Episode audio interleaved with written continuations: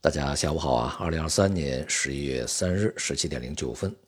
国内 A 股呢在今天指数啊全面的回升，也就使得在这周呢 A 股整体呈现一个震荡啊这个走高的状态，承接了上周的走势，连续第二周啊这个上涨。不过呢这周的这个涨幅呢是相当温和的啊，大概也就只有零点几。而本周呢，普遍成交额不是特别高啊，也显示呢市场的目前的信心啊还不是特别充足，仍然需要更多的这个信息呢来去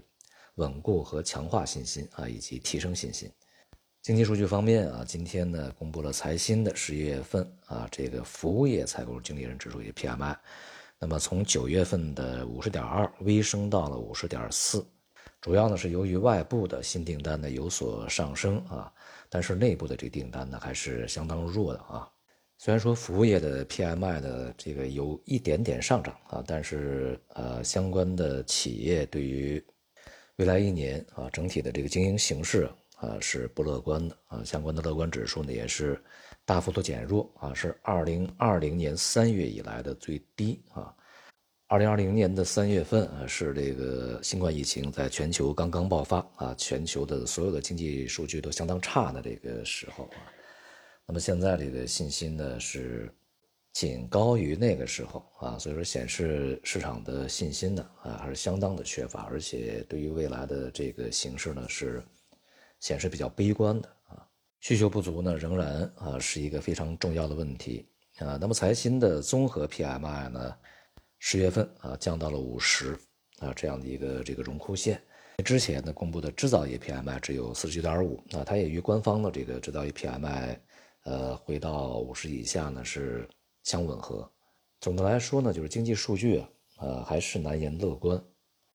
那么从而也就对市场的信心提振作用啊是相当有限啊，还是需要进一步的观察。从外围市场来看呢，近几个交易日啊，欧美股市以及主要的亚太股市都是连续上涨。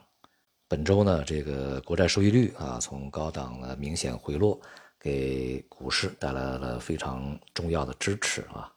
因此啊，接下来整个市场利率啊，呃究竟如何运行，那么对于整个全球市场的影响将是至关重要的啊。像今天晚上的美国将公布它的这个十月份的就业报告啊。其结果呢，呃，有望啊，对于未来市场的一个利率预期啊，带来进一步的指引。那么是继续啊，看这个美联储已经呃加息见顶，明年下半年将降息，那么还是说呃再次强化美联储还会加一次息的这样的一种这个预期啊，使得风险资产再度承压。我们可以看一下啊，相关结果对于市场的影响。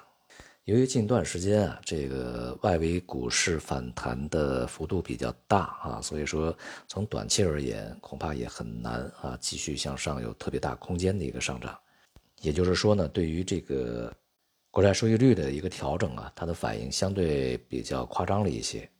所以啊，接下来的一周市场的走向呢，对于未来整个一到三个月啊，大概一个季度的这个走向呢，是至关重要的。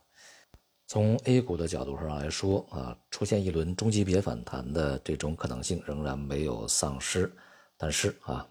也不是特别肯定。我们还需要啊，让这个子弹再飞一会儿啊。好，今天就到这里，谢谢大家。